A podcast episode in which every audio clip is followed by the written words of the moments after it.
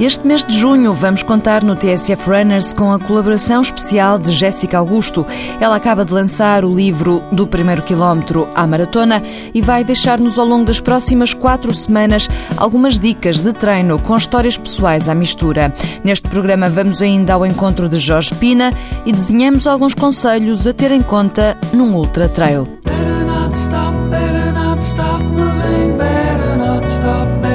Not stop moving, better not stop, better not stop moving, better not stop, better not stop. Jéssica Augusto, 2 horas 24 minutos e 25 segundos na maratona. Podem chamar-lhe campeã à vontade. Corre que se farta e acaba de lançar um livro em que dá conselhos a quem quer começar praticamente do zero. É por aí que vamos. Quem está a começar, o que é que deve fazer? Aquilo que eu diria a uma pessoa que não corre e gostaria de correr, uh, para ter calma, primeiro para, uh, caminhar e depois passar à corrida. No meu livro tenho planos de caminhada e de caminhada para a adaptação à corrida.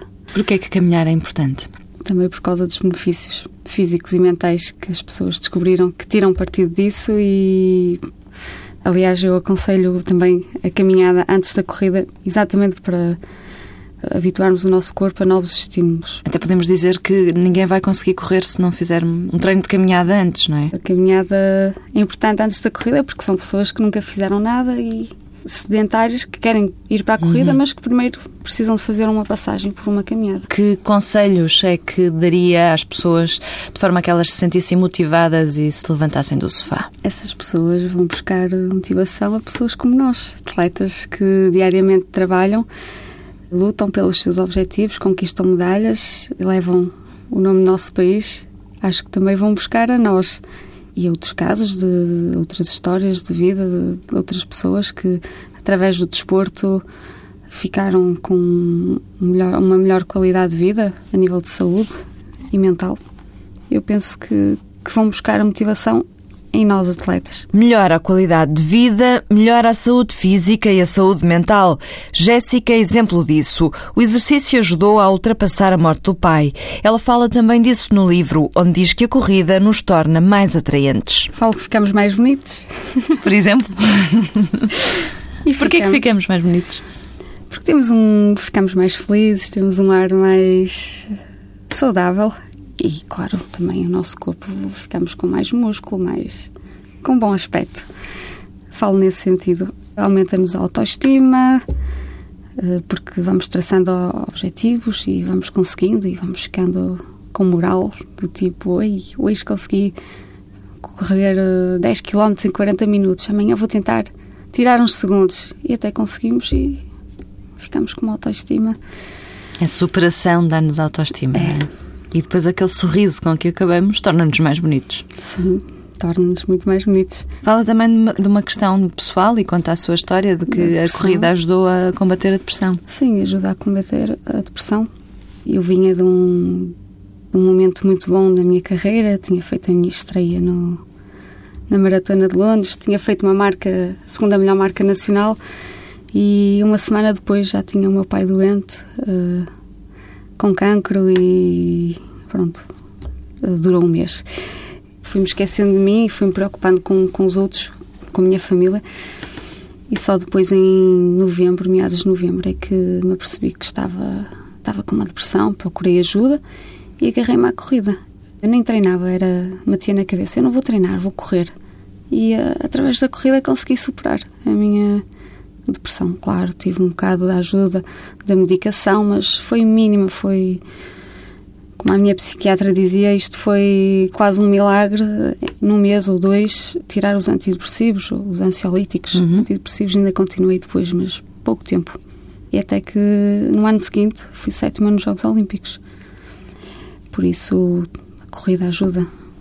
No final dessas corridas, como lhe chamou, e não treinos, sentia-se um bocadinho mais leve?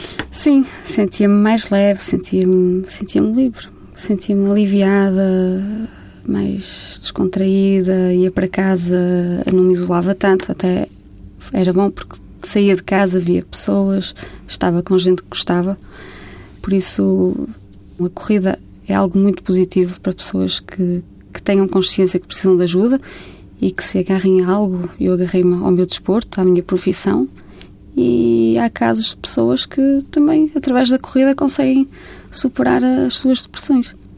E fico triste quando vejo alguém com uma depressão e acaba por ter um final infeliz, porque se calhar eh, não tiveram a coragem de pedir ajuda como eu tive e procurar ajuda e agarrar-se a alguma coisa que gostasse para superar. Jéssica Augusto, ela vai acompanhar-nos ao longo das próximas semanas.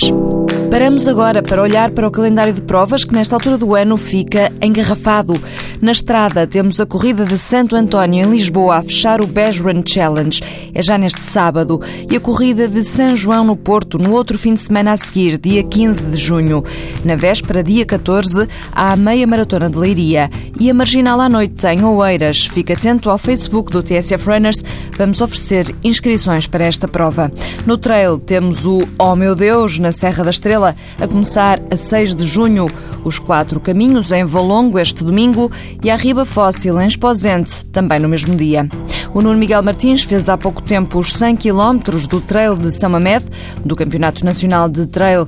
100 km, muito tempo e muitas dores em que pensar, muito empenho para tirar algumas notas mentais. Corre com um amigo. Come antes de ter fome, bebe antes de ter sede e caminha antes de estares cansado. Se te doer a andar e também a correr, corre. É preciso paciência. Diverte-te, sorri, aprecia a paisagem, a comida e as pessoas que conhece ao longo do caminho. Se achas que estás lento, sobretudo no início, abranda. Vaselina nos pés e em todos os pontos de fricção. Troca de meias. É preciso paciência. Nunca ponhas a possibilidade de desistir, não é opção. Barras energéticas ajudam. É preciso sal e paciência. Escolhe muito bem as sapatilhas. Se possível, atravessa os rios descalço e aproveita a água fria nos pés. Protetor solar, boné e buff.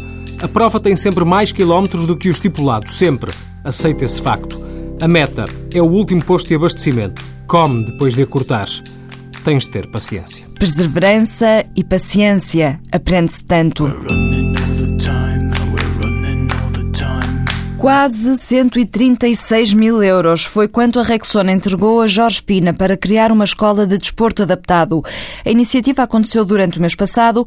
Por cada quilómetro corrido nas passadeiras dos ginásios aderentes, a marca colocou um euro na conta deste projeto do atleta cego Jorge Pina. O objetivo é que o desporto seja para todos e que todos possam correr e fazer atletismo com deficiência, sem deficiência, com incapacidades físicas ou psicomotoras. Esta é uma espécie de escola itinerante, ou seja, seja, não são os alunos que vão à escola, mas os professores que vão às escolas onde estão identificados os alunos com deficiência. Todo tipo de deficiências eh, intelectuais, físicas e psíquicas, motoras, é, cegos, eh, pessoas sem, sem pernas, sem braços, estou a falar de todo tipo de deficiência. Integrar alunos com deficiência no desporto escolar, mas também formar professores, é este o sonho de Jorge Pina.